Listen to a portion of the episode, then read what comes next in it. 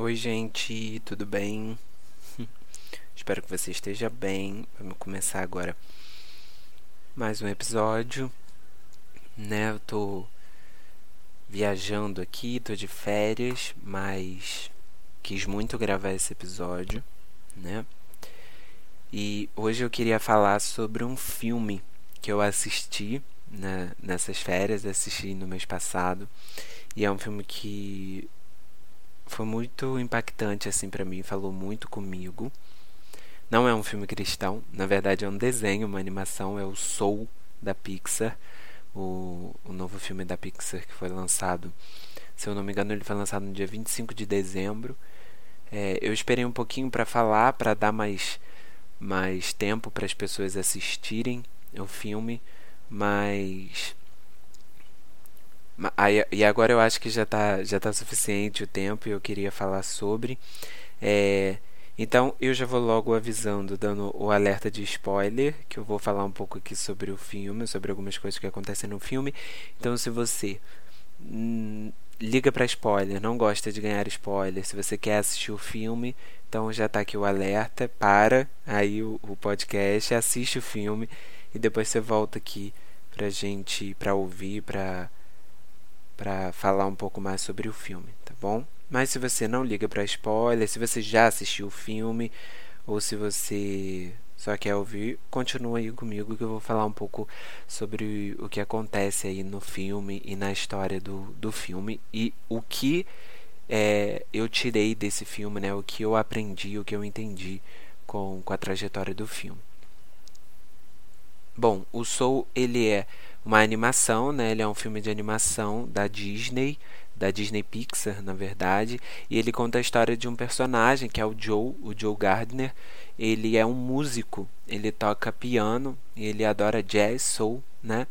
Ele adora para ele a vida dele é a música. É, ele vive para isso, ele tem um sonho de, de ser um grande músico, né, de tocar em uma banda. Só que ele é um pouco frustrado nessa área da vida dele. Ele se apaixonou pela música ainda novinho, mas ele é um pouco frustrado nessa área porque ele não consegue. Ele é um professor de música em uma escola, mas não era isso que ele desejava para ele. O que ele queria mesmo era era trabalhar fazendo show e tudo mais. Mas ele não, não conseguiu com isso, né? Apresentar, é, viver de, de, de música do jeito que ele queria viver. E ele é uma pessoa muito frustrada. Até que um dia ele conhece, né, o, o, o ele consegue esse emprego. O Joe consegue trabalhar com uma das mulheres, uma, uma das cantoras mais prestigiadas ali da cidade. Ele consegue o trabalho com ela e no dia em que ele consegue esse trabalho, ele morre. O Joe morre e ele vai para o mundo das almas, né? Ele se torna uma alma e ele vai para o mundo das almas. E ali naquele. naquele o, o filme desenha, né? Cria um universo para ser esse mundo das almas. O Joey ele não quer morrer de jeito nenhum, porque ele não quer morrer antes de concretizar esse sonho. E aí ele tenta fugir ali do além-vida, o que o filme chama de além-vida, né? Que, é, que seria o pós-morte, mas que não apresenta pra gente o que, que é isso. É, ele foge dali e ele acaba caindo no pré-vida, que é o mundo das almas que ainda não nasceram onde as almas estão é, para nascer. E ali naquele momento já foi meu primeiro impacto assim no filme. Eu fiquei muito impactado nesse pré-vida, porque ali são almas crianças, né? Alma de crianças que elas ainda não nasceram, e o filme vai designando elas mais ou menos para as personalidades dela, né? Elas entram meio que numa numa casinha, num, num numa preparação lá para para ganhar atributos da sua personalidade, que é um pouco o que a gente sempre fala, né? A gente brinca que a gente entrou na fila da chatice três vezes ou na fila da beleza muitas vezes. A gente tem essa brincadeira e é meio que isso. Eles vão sendo encaminhados ali pela pela pela fila, né? Das personalidades. E o primeiro impacto do filme é quando a a chefe lá, né, uma das chefes lá que coordena um pouco isso, ela diz que as crianças só descem para a Terra quando elas encontram a sua missão, né, que elas só nascem a partir do momento que é dados para ela, ela as missões delas, o propósito da vida delas. E dentro da nossa vida cristã, a gente tem muito conhecimento né, sobre isso, muita informação sobre isso, sobre a nossa missão. Somos muito indagados em relação a isso. Sobre a nossa missão, sobre o nosso propósito, o porquê que nós nascemos, o porquê de estarmos aqui na Terra. E ver o filme tratando disso assim, né, dessa maneira, como uma verdade foi muito legal, foi interessante ver uma imagem abstrata, artística, né, criativa sobre isso, como isso poderia acontecer, né? Sobre essa missão, sobre entender que realmente nós somos criados com um propósito. E em paralelo à vida cristã, em paralelo ao que a palavra do Senhor diz, nós somos seres criados por Deus e Ele nos conhece, Ele nos criou, Ele nos planejou desde o ventre da nossa mãe. Né? A própria palavra de Deus diz sobre isso. Que nenhuma vida é, vem sobre a terra se o Senhor não permitir né? E se o Senhor e o Senhor tem planos para todas essas vidas, né? Para todas essas crianças que nascem, né? Toda criança é um propósito de Deus, é um novo propósito de Deus que surge no mundo, né? Com alguma missão para o estabelecimento do reino, para que o reino de Deus seja estabelecido na terra. Aquela vida que, que está surgindo, a minha vida, a sua vida, a vida de todos, né? É, é, participante de alguma maneira do propósito maior do Senhor, né? de estabelecer o reino de Deus de alguma maneira. E, e é legal ver isso né? dentro do filme sendo apresentado, que você só nasce quando você encontra o seu propósito e a sua missão.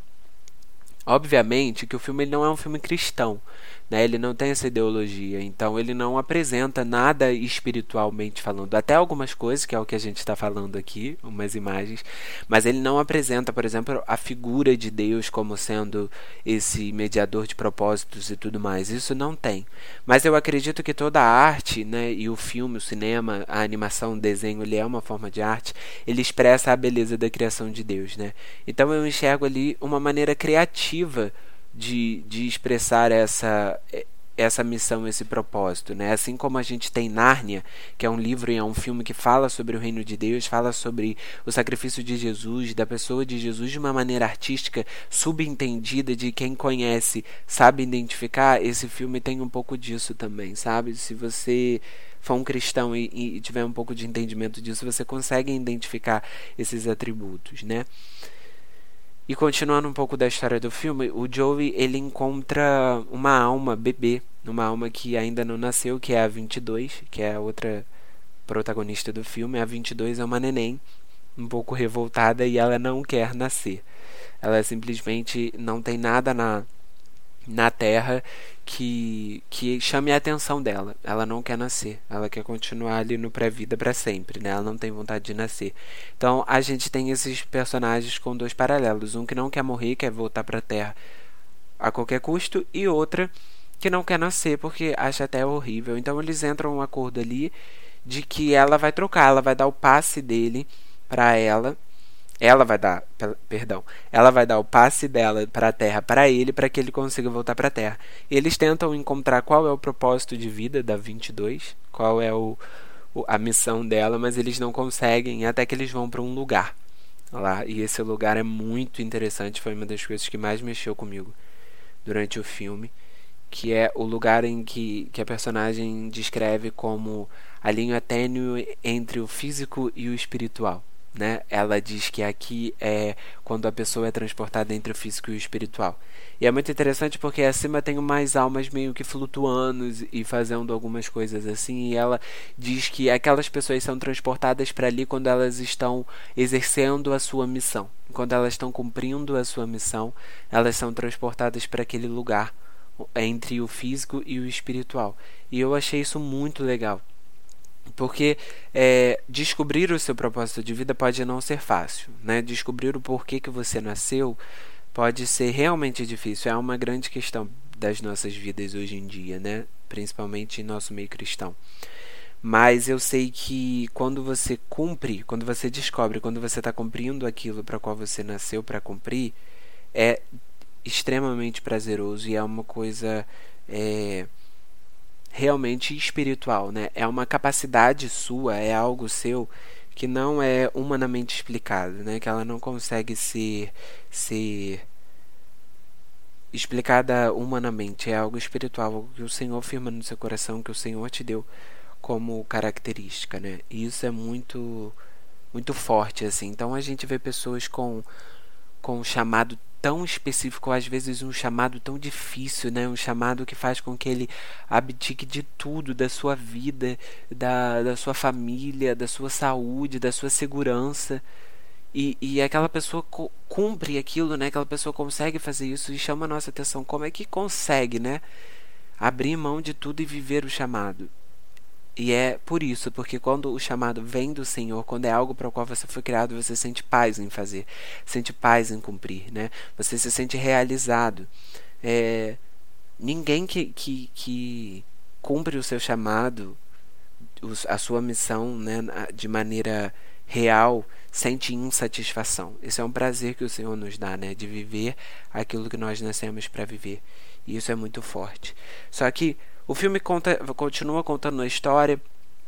É, e acaba que, que a 22 e o, e o, o Joey eles caem na Terra novamente. E eles continuam com. Eles voltam para a Terra ali de uma maneira diferente, né? Óbvio, um desenho, uma animação. E aí eles começam ali o Joey o tempo todo tentando voltar para sua vida normal. Só que a 22 ela começa a conhecer a vida como ela é. E é muito interessante ver a trajetória dela durante o filme, conhecendo e descobrindo a vida nas suas pequenas coisas, né? Como comer uma pizza, sentir uma brisa no rosto, ver uma folha voando, olhar para o céu. Essas coisas que ela vai descobrindo foi o que mais me chamou a atenção. E a lição que eu tirei do filme está exatamente aí. Quantas vezes nós valorizamos mais o nosso dom do que a nossa missão? né? O Joey, ele era, ele tinha um dom que era tocar, ele realmente tocava muito bem, ele era um músico muito completo, mas ele não conseguia valorizar as pequenas coisas da vida, a missão. E a verdade é que a missão, ela não é um lugar a se chegar, né? O nosso propósito, ele não é um lugar a se chegar, não é o topo da montanha, ele é o caminho da montanha, né? Nós vivemos e conforme nós vamos vivendo, nós nós chegamos até Deus né? Existe chegamos até Deus e cumprimos o nosso propósito durante a nossa vida. Existe uma frase de um livro que eu estou lendo que essa semana que chama Liturgia do Ordinário. E ela diz assim: Como passamos o nosso dia é como passamos as nossas vidas. Como eu passo esse dia ordinário em Cristo é como eu vou passar a minha vida cristã. Ou seja, os pequenos momentos é o que definem a nossa vida, não os grandes acontecimentos. Porque, se você for orar para pensar, os grandes acontecimentos é, equivalem a uma pequena porcentagem da nossa vida e não a nossa vida toda, né? Os grandes momentos de felicidade não aconteceriam se nós fôssemos felizes todos os dias, certo? Não, não seria tão marcante. Então a vida, ela não é um lugar a se chegar, né? Ela é um caminho a percorrer. A vida ela vai acontecendo e o nosso propósito, a nossa missão, ela vai cumprir, ela vai sendo cumprida durante a vida. Não era um lugar a se chegar.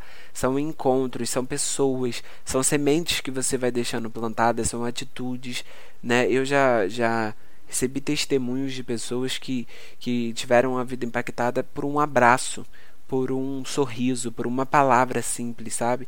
E, e não são grandes acontecimentos é a vida diária, é a vida ordinária, é o nosso dia a dia. E a nossa vida com Deus, ela é definida pelo dia a dia, não pelo culto de domingo, não pela conferência, não pelo congresso, mas por aquilo que eu vivo com Deus todos os dias, diariamente, né? Pelas minhas renúncias diárias, pelos meus, é, pelas minhas conversas diárias com Deus, pela leitura diária da palavra, pela qualidade do meu dia a dia com Deus. A nossa vida é definida assim. E quando nós colocamos os nossos dons, ou talvez até a missão mesmo, sabe? Os nossos, as nossas qualidades, o nosso dom, aquilo que a gente sabe fazer de melhor. No lugar, nós corremos no lugar da vida com Deus, nós corremos o risco até de colocar o nosso dom como nosso Deus, né? De ter a idolatria é, ao nosso dom. E obviamente que, que a vida ela é muito mais do que isso, né? Principalmente a vida com Deus. E a frase mais impactante do filme para mim, que eu anotei aqui para falar no podcast, é quando a 22 percebe que ela, que ela gosta da vida, né? E ela, e ela vira pro Joey e fala: E se olhar para o céu for a minha missão? E se andar for a minha missão? Eu sou incrível andando. E aí o Joey responde para ela: Isso, 22, não é a missão. Isso é a vida. E é muito impactante essa frase, porque realmente é isso. A missão, ela é a vida. O propósito que Deus nos deu é viver, é viver uma vida com Ele, é estabelecer uma vida, uma comunhão com Ele. A palavra de Deus diz que nós fomos criados para louvor da Sua glória. Ou seja, o motivo da nossa existência é estar conectado com Deus, é adorar a Deus, é honrar a Deus com a nossa vida, é glorificar o Senhor e é fazer com que o nome dele seja conhecido. Esse é o nosso propósito de vida. E é até legal porque o, o filme faz essa diferença entre propósito e entre missão. Né? Em um determinado momento eles, eles dizem essa frase: a missão não tem a ver com o propósito. Porque o propósito ele é viver uma vida com Deus. É para isso que nós fomos criados. Esse é o propósito da nossa vida. Esse é o objetivo da nossa existência. Adorar ao Senhor com a nossa vida. Viver uma vida de adoração ao Senhor, em, em rendição ao Senhor. Né? Esse é o propósito da nossa vida, estar conectado com Deus. A nossa missão é estabelecer o reino de Deus. Então são coisas diferentes. Quando eu coloco o meu fazer no lugar de quem eu sou diante de Deus, aí tem um problema, né? Então a missão ela é a vida, é viver. É viver essa vida com Deus, é viver aqui os pequenos momentos, é saber valorizar o nosso dia a dia, o nosso dormir, o nosso levantar, valorizar a, a o sol, valorizar as pessoas que nos cercam, valorizar a nossa comunhão com Deus. Isso é a vida com Deus, é o dia a dia, é o diário, é o ordinário, né? É, é o dia após dia, são as pequenas coisas. Os grandes milagres de Deus, né? Como, como eu falei no episódio passado com a Emily, os grandes milagres de Deus estão em pequenas coisas, né? No dia a dia, no cuidado diário de Deus. E às vezes nós não reparamos isso um, uma outra cena do filme, uma, uma das personagens ela conta uma história e ela diz que um peixe perguntou ao, a um ancião que ele queria conhecer o oceano. Ele disse ao ancião: Eu quero conhecer o oceano. E o ancião respondeu para ele: Mas você já está dentro do oceano. Mas o peixe falou: Isso? Isso não, isso é água. Eu quero conhecer o oceano. E o que, que eu tiro disso, né, dessa, dessa ilustração? É que nós, quando estamos dentro do oceano, nós não percebemos que estamos no oceano. Nós não conseguimos enxergar o oceano. Quando estamos dentro do oceano, tudo que nós vemos é água. Nós só conseguimos enxergar o oceano quando nós estamos de fora dele.